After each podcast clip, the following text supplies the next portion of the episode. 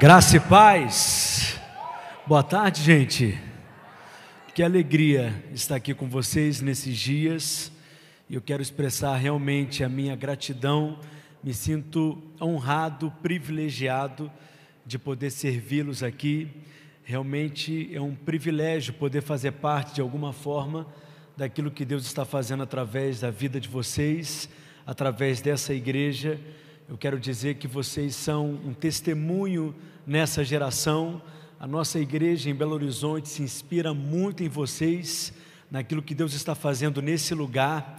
Nós percebemos o mover de Deus tão claro aqui entre vocês e que vocês possam permanecer nessa palavra que Deus plantou no coração dessa igreja e que os frutos sejam ainda mais abundantes em nome de Jesus.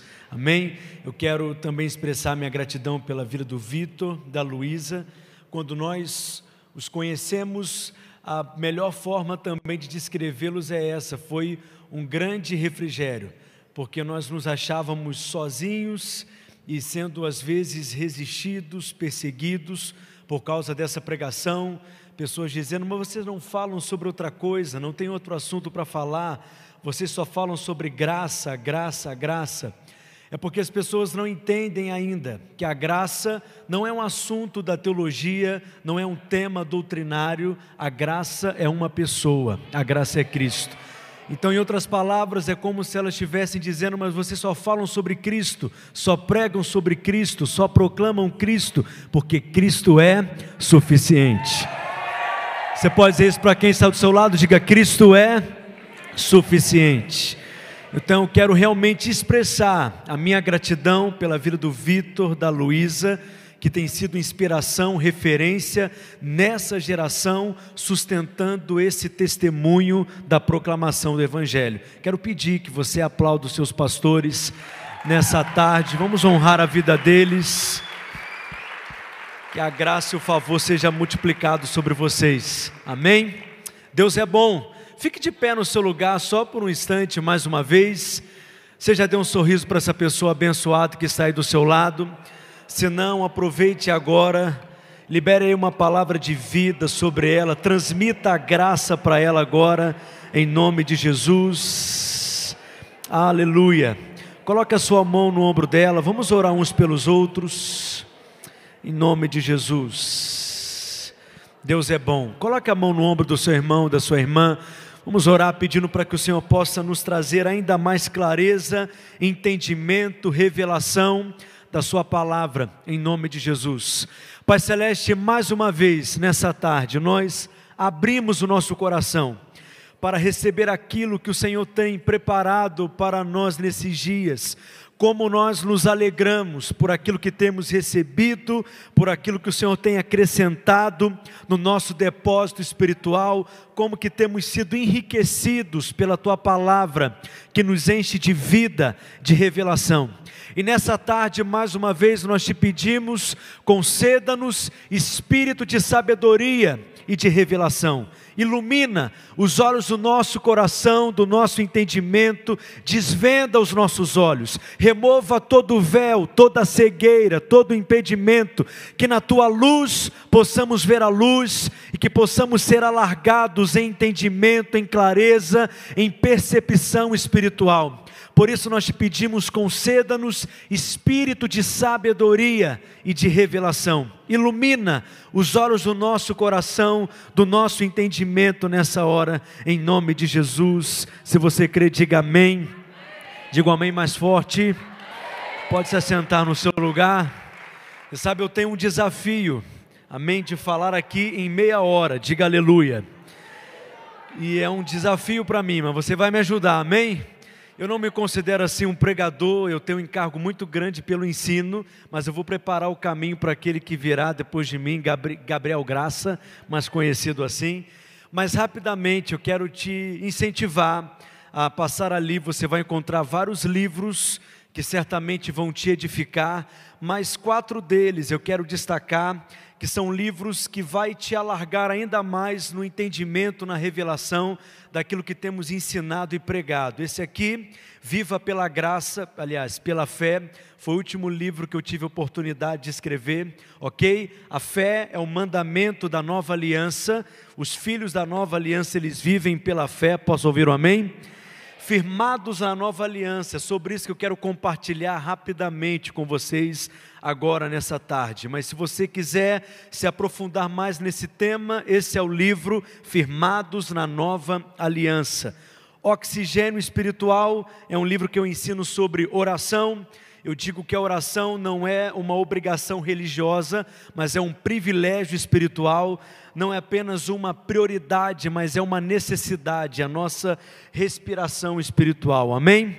Então, o último livro que eu quero destacar é esse aqui, Metanoia onde eu ensino sobre a transformação da alma através da renovação da mente, ok? São livros excelentes também para você esquecer no Uber, no consultório médico, vira e mexe eu esqueço no avião e alguém pega e certamente vai ser edificado de alguma forma abençoado, amém? Então passe ali. Todos esses livros, o recurso é destinado para plantação e revitalização de igrejas. Nós temos plantado dezenas de igrejas na região metropolitana de Belo Horizonte, em outros estados, então vai ser uma forma também de você cooperar com aquilo que Deus está fazendo através de nós ali. Amém? Então abra sua Bíblia comigo. Você que ama a palavra de Deus, diga assim: a Bíblia é Deus falando comigo. 2 Pedro capítulo 1, verso 12. Se puder projetar, por gentileza, na revista e corrigida, se for possível, 2 Pedro, capítulo 1, verso 12. Apenas esse texto, se for possível, na revista e corrigida. Mas ele diz assim: preste atenção. Por isso, não deixarei de exortar-vos sempre acerca dessas coisas, ainda que bem as saibais. Eu amo esse texto porque os apóstolos, eles não se sentem inibidos, intimidados em repetir, em falar as mesmas coisas. Preste atenção, pregação é como comida. Você está aqui nessa conferência para ser alimentado, para ser nutrido, para ser edificado, para ser fortalecido na palavra. Posso ouvir um amém? E a comida não tem que ser nova necessariamente para alimentar você e nós estamos aqui como dispenseiros, pegando alimento apropriado na dispensa do céu para alimentar o rebanho de Deus, para alimentar o povo de Deus. E por isso Pedro está dizendo: Olha, eu vou falar com vocês a respeito das mesmas coisas Paulo também fala sobre isso em Filipenses capítulo 3, verso 1. Ele diz que ele tinha alegria em escrever a respeito das mesmas coisas, porque ouvir ou ler a respeito das mesmas coisas é proteção espiritual, é saúde para espiritual. Posso ouvir um amém, queridos? Então, o texto diz em 2 Pedro, capítulo 1, verso 12: Por isso não deixarei de exortar-vos sempre acerca dessas coisas, ainda que bem as saibais, e estejais confirmados na presente verdade. Diga comigo, na presente verdade. Mais forte, diga, na presente verdade. Diga, os meus pés devem estar firmados, enraizados na presente verdade. Existe uma verdade que é presente e Pedro está dizendo que nela nós devemos estar firmados e confirmados na presente verdade. Você pode se perguntar assim, mas se existe uma verdade que é presente, então isso quer dizer que há uma verdade também que está no passado. Preste atenção a verdades em que algum momento foram verdades atuais, foi uma verdade no presente, em algum momento, mas que agora não é mais, porque hoje existe uma verdade presente, que é atual, e nela você deve estar firmado, confirmado, enraizado. Diga amém. Qual que é a questão dos nossos dias?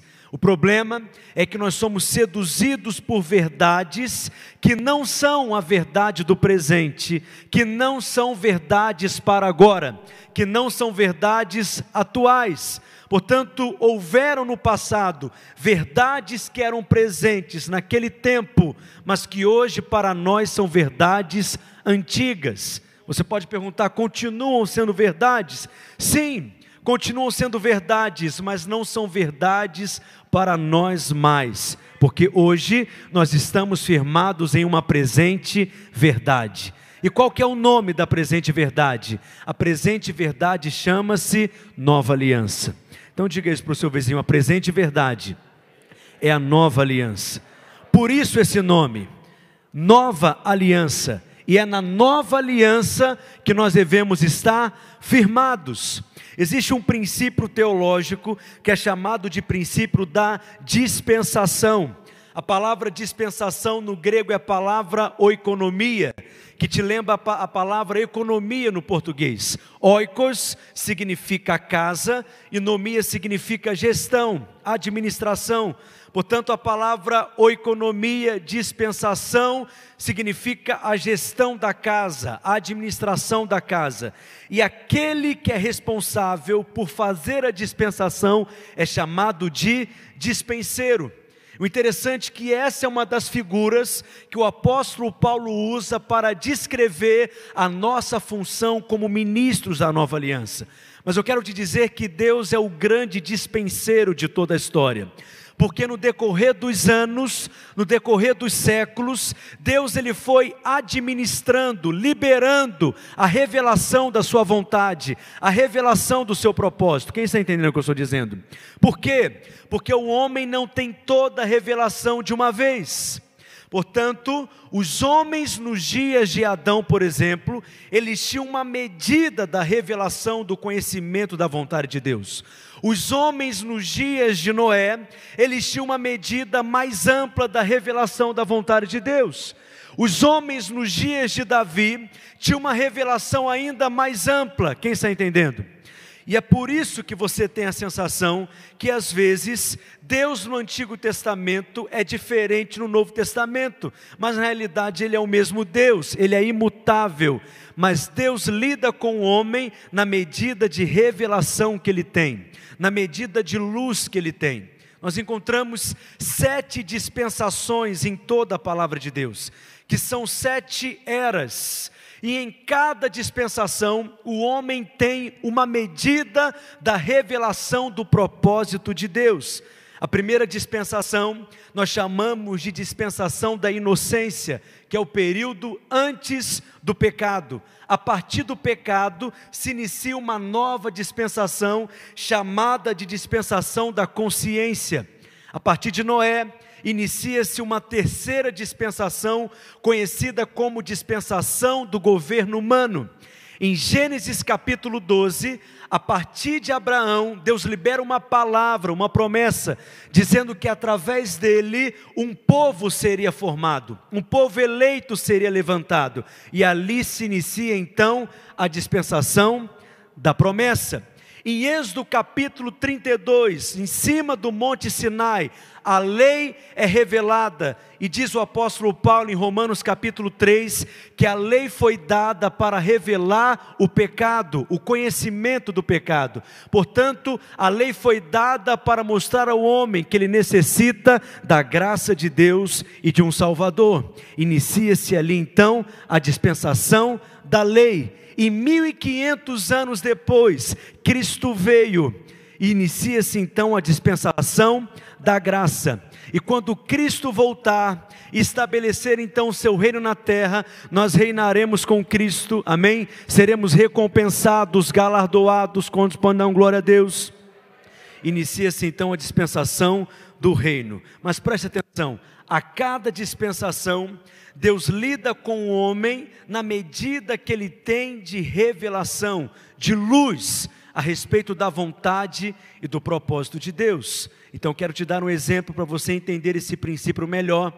Ali no Éden, no livro de Gênesis, antes do pecado, qual que era a verdade presente ali, a verdade atual naquele momento? Lembre-se, o Senhor disse: de todas as árvores do jardim vocês podem comer livremente, mas da árvore do conhecimento do bem e do mal vocês não devem comer, porque no dia em que vocês comerem do fruto dela, certamente vocês irão morrer. Então preste atenção, essa era a verdade atual daquele momento.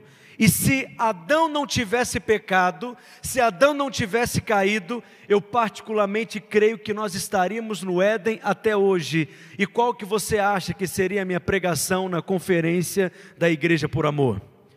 Certamente eu pregaria essa verdade atual Olha, queridos, Deus criou tantas árvores, olha a variedade de frutos que nós podemos comer, que nós podemos nos alimentar deles. Talvez eu pregaria sobre os benefícios de comer desses frutos, mas sempre no final eu iria fazer um apelo dizendo: não se esqueça que Deus disse que da árvore do conhecimento do bem e do mal, nós não devemos comer do fruto dela. Eu faria um apelo perguntando quantos querem obedecer o Senhor aqui, certamente você viria aqui aqui à frente levantaria a sua mão. Mas você sabe que o homem caiu. E porque o pecado entrou em cena, os inimigos de Deus entraram em cena também. A doença, a maldade, a miséria, a guerra, o envelhecimento, a morte. Portanto, os inimigos de Deus entraram em cena, mas Deus desistiu do seu propósito? Sim ou não? Não. Deus liberou uma outra verdade que da semente da mulher viria o homem que iria esmagar a cabeça da serpente. Portanto, essa verdade está apontando para Cristo. Não há mais a verdade de não comer da árvore do conhecimento do bem e do mal. Essa verdade ficou no passado, mas agora existe uma outra verdade. Nós estamos aguardando a vinda do Filho, o Cristo.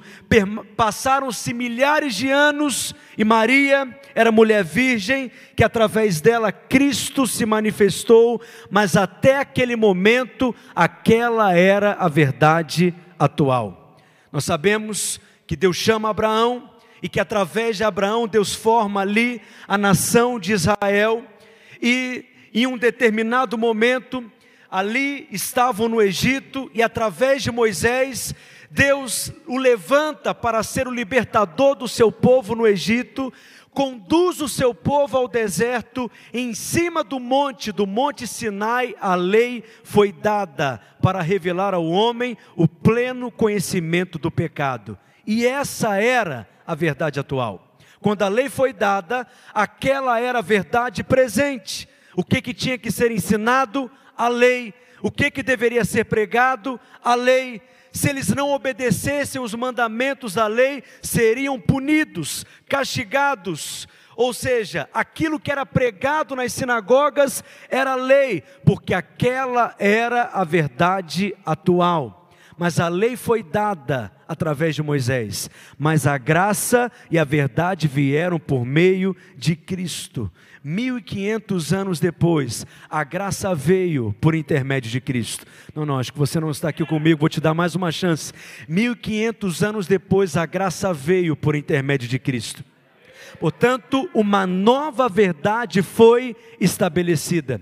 E Cristo estabelece uma nova aliança. E por que, que foi necessário estabelecer uma nova aliança? Porque antes havia uma aliança antiga, que não era suficiente, mas Cristo estabeleceu um novo pacto, uma nova aliança. E o que é essa nova aliança? Rapidamente, vá lá comigo no livro de Hebreus, no capítulo 8, a partir do verso 7. O autor de Hebreus vai nos mostrar quais são as cláusulas dessa nova aliança e é nela que nós devemos estar firmados. E ele diz assim: porque se aquela primeira aliança fosse perfeita, não seria necessário procurar lugar para outra. Preste atenção. Uma nova aliança foi estabelecida, exatamente porque a primeira aliança não era perfeita. O interessante é que a antiga aliança aponta para a lei mas a própria palavra diz que a lei ela é perfeita. Isso é interessante na palavra de Deus, porque somente aquele que é perfeito pode encontrar imperfeição naquilo que é perfeito. A lei é justa, mas ela não tem o poder de tornar você justo. A lei é boa, mas ela não tem o poder de tornar você bom. A lei é santa, mas ela não tem o poder de tornar você santo. O máximo que a lei faz é educar você, é domesticar você, mas na realidade, na nova aliança, Deus quer mudar a sua natureza. Então diga amém. Continue lendo comigo no verso seguinte, o verso 8. O autor de Hebreus diz, Hebreus capítulo 8, versículo 8: Deus, porém, achou o povo em falta e disse: Estão chegando os dias, declara o Senhor, quando farei uma nova aliança com a comunidade de Israel e com a comunidade de Judá. Versículo 9, leia comigo. Não será como a aliança que fiz com seus antepassados, quando os tomei pela mão para tirá-los do Egito visto que eles não permaneceram fiéis à minha aliança e eu me afastei deles, diz o Senhor. Agora no verso 10 nós encontramos a primeira cláusula da nova aliança. Eu quero que você leia esse texto comigo bem forte para tremer esse prédio. Vamos lá, diz assim: esta é a aliança que firmarei com a comunidade de Israel depois daqueles dias, declara o Senhor porei minhas leis em suas mentes e as escreverei em seus corações. Serei o Deus deles e eles serão o meu povo. Para por gentileza aí. Preste atenção. Enquanto a mudança da lei era uma mudança apenas exterior, a mudança da graça é uma mudança que acontece de dentro para fora.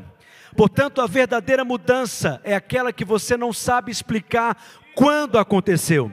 Você não sabe explicar como ela começou a acontecer. Por quê? Porque ela não é fruto de um esforço, ela é fruto de um descansar em Deus.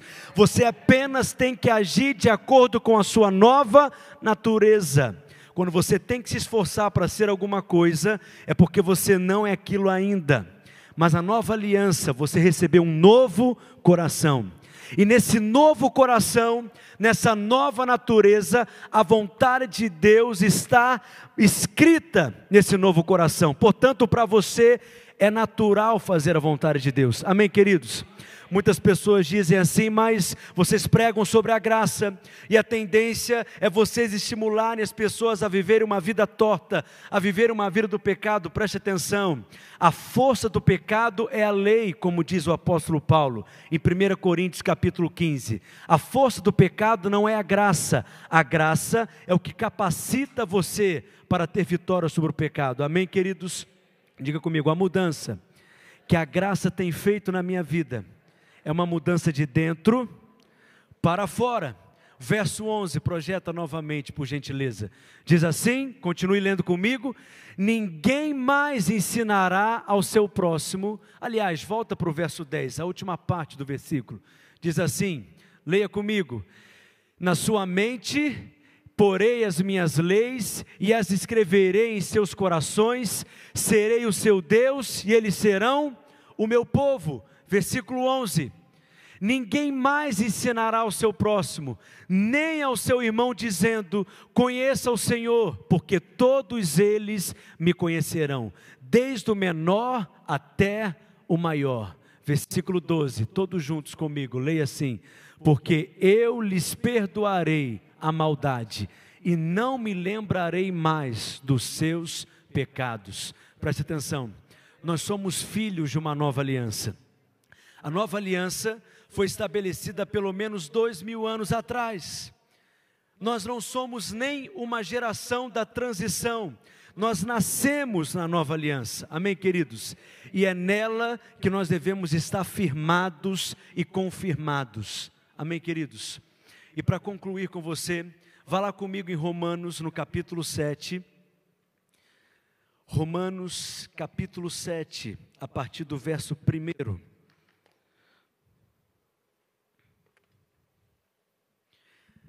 Romanos capítulo 7, versículo 1 e diante. O apóstolo Paulo diz: Porventura ignorais, irmãos, pois falo aos que conhecem a lei, que a lei tem domínio sobre o homem em toda a sua vida. Ora, a mulher casada está ligada pela lei ao marido enquanto ele vive. Mas se o mesmo morrer, desobrigada ficará da lei conjugal, de sorte que será considerada adúltera, se vivendo ainda o marido unir-se com outro homem, porém se morrer o marido, estará livre da lei e não será adúltera se contrair novas núpcias. Assim, meus irmãos, também vós morrestes relativamente à lei, por meio do corpo de Cristo, para permanecer, para pertencerdes a outro, a saber, aquele que ressuscitou dentre os mortos, a fim de que frutifiquemos para Deus. Porque quando vivíamos segundo a carne, as paixões pecaminosas postas em realce pela lei operavam em nossos membros, a fim de que frutificarem para a morte. Agora, porém, libertados da lei, estamos mortos para aquilo a que estávamos sujeitos, de modo que servimos em novidade de espírito e não na caducidade da letra. Esse é um dos textos mais profundos do Novo Testamento. O livro de Romanos, você sabe, é considerado como o quinto evangelho, o evangelho segundo o apóstolo Paulo.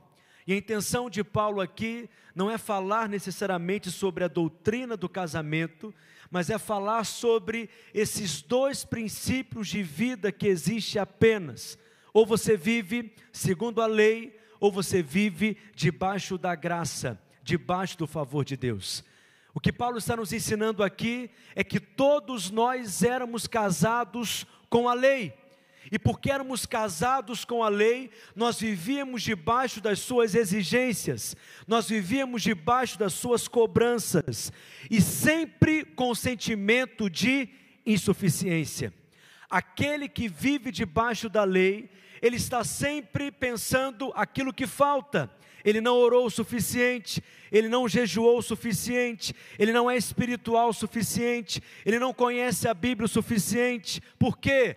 Porque aquele que é casado com a lei sempre está olhando para suas falhas, suas limitações, suas deficiências. Esse era o nosso marido. O nosso marido era mais conhecido como o Senhor Lei. E o Senhor Lei é muito exigente. Ele exige que a casa fique limpa, ele exige que a comida seja servida exatamente no padrão que ele estabeleceu, e por mais que você se esforce, você nunca consegue satisfazê-lo. Você nunca consegue agradá-lo completamente, porque você nunca faz o suficiente. E aquele que vive debaixo da lei, o sinal é que ele sempre tem o sentimento de frustração, de angústia, de vergonha, mas há uma boa notícia para você.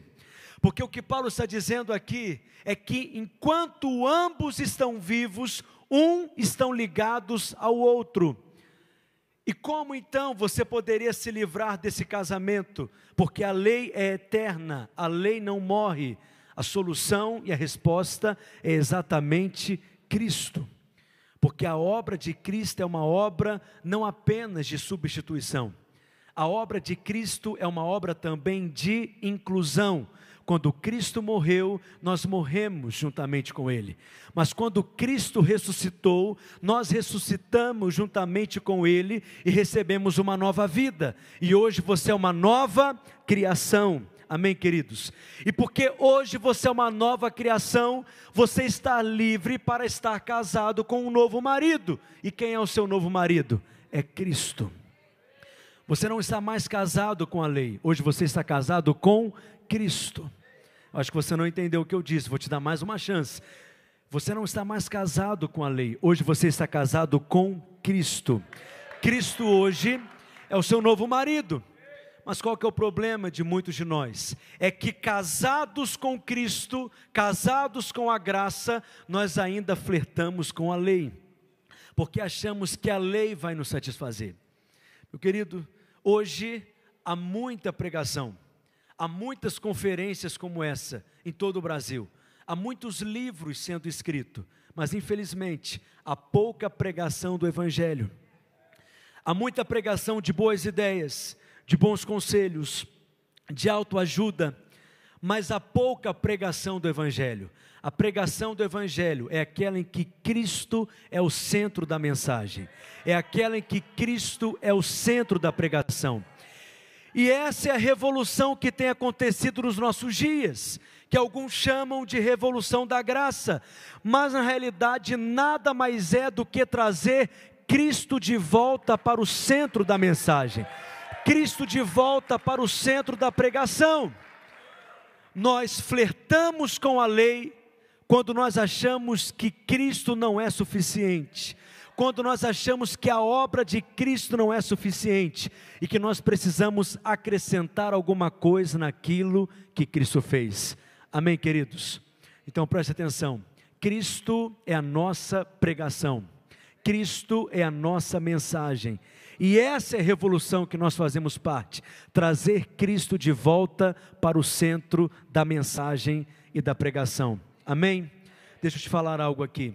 Um dos encargos que eu tenho tido no meu coração, por onde eu tenho ido, e se eu puder inspirar você, eu quero orar por você agora, de alguma forma, é que essa mensagem está na boca de algumas pessoas aquilo que está acontecendo em São Paulo, na Por Amor, não está acontecendo apenas aqui, está acontecendo em todo o Brasil. Amém?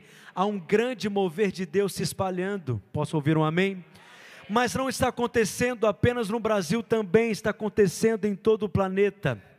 Mas essa mensagem não deve estar apenas na boca de alguns, essa mensagem deve estar na sua boca também.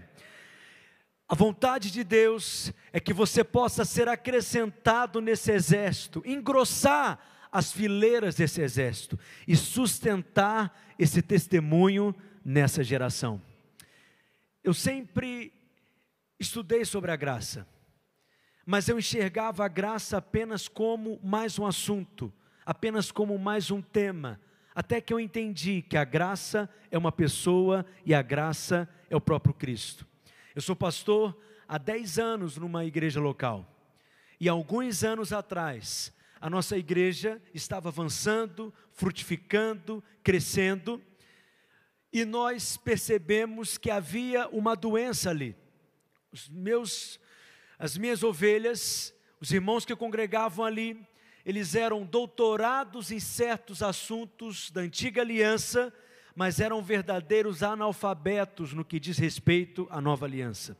Portanto, quando eu falava sobre a nossa identidade em Cristo, a nossa posição em Cristo, a nossa herança em Cristo, o dom da justiça, daquilo que nós estamos revestidos, para alguns é como se nós estivéssemos pregando uma nova teologia, uma nova doutrina, mas preste atenção, esse é o evangelho que Paulo pregou, e esse é o evangelho que nós devemos pregar também.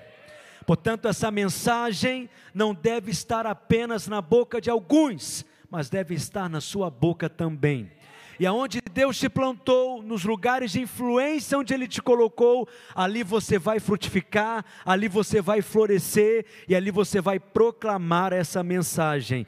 E o próprio Espírito vai confirmá-la com manifestação de sinais e com manifestação de poder. Quantos querem fazer parte disso? Então fique de pé no seu lugar nessa hora. Segure na mão dessa pessoa que está do seu lado. Vamos orar por, por alguns instantes. Em nome de Jesus. Feche os corredores, por gentileza. Isso, segure na mão de quem está do seu lado. Amém. Diga para o seu vizinho: você faz parte dessa revolução.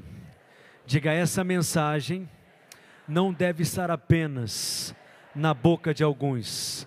Diga: essa mensagem deve estar na sua boca também. Diga: você foi chamado, levantado, escolhido para esse tempo. Diga: para sustentar esse testemunho nessa geração. Diga: nada vai te segurar, nada vai te parar, nada vai te prender, nada vai te intimidar. Diga nessa tarde, diga nessa conferência, o seu caminhar está sendo liberado. Diga: o Espírito está liberando os seus pés. Diga, porque nada vai segurar você. Diga, nada vai te calar. Diga, você vai falar ousadamente. Diga, você vai falar com clareza, com autoridade, com vida, com poder, com ousadia, com unção, e o próprio Espírito confirmará essa pregação com manifestação de sinais e de poder. Se você crê nisso, levante a mão do seu irmão mais alto que você puder.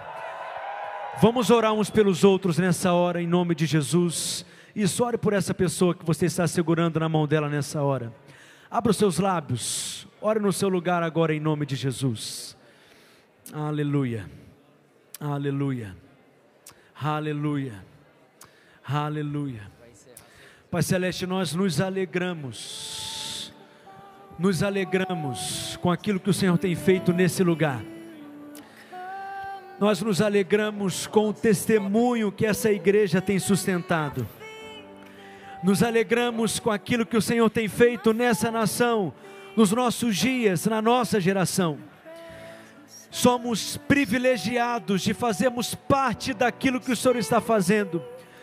Senhor, renova o encargo nos nossos corações renova essa paixão, renova o nosso chamado, renova, Senhor, o nosso ministério, Renova, Senhor, a ousadia, a autoridade, para que possamos continuar pregando, proclamando, testemunhando, sustentando essa mensagem nos dias da nossa oportunidade. Senhor, levanta os meus irmãos e irmãs e que eles possam falar ousadamente e que o teu espírito possa marcá-los e que possa confirmá-los com manifestação sobrenatural de poder de poder, de poder, em nome de Jesus, em nome de Jesus. Se você ora em outras línguas, ora no Espírito no seu lugar agora, em nome de Jesus, em nome de Jesus, em nome de Jesus, sim, Espírito Santo, sim, Espírito Santo, mova-se entre nós Ore.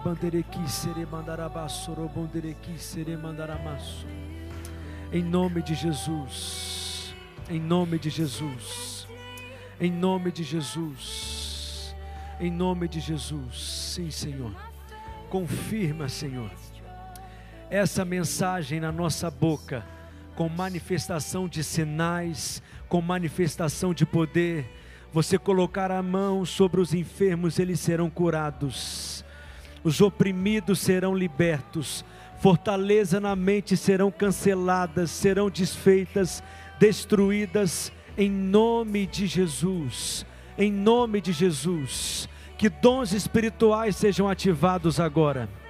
Em nome de Jesus. Que os dons do Espírito sejam ativados em nome de Jesus em nome de Jesus, que haja fogo na sua boca, porque essa é uma mensagem para ser pregada com fogo, com ousadia, com poder, com intrepidez, com autoridade, que haja fogo nos seus pés, para que nada venha te parar, para que nada venha te segurar, que haja fogo nas suas mãos e que o seu ministério seja marcado com frutos, frutos abundantes para a glória de Deus. É tempo de muito é tempo de grandes colheitas, é tempo de uma colheita abundante, porque se o ministério da condenação teve alguma glória, se avivamentos no passado que trouxeram palavras de condenação tiveram glória, muito maior glória terá o ministério da justiça, porque somos ministros de uma nova aliança. Posso ouvir um amém? Dê um abraço em quem está do seu lado. Abençoe essa pessoa mais uma vez. Graças a Deus. Fique na paz. Aleluia. Tá feliz ainda aí, gente?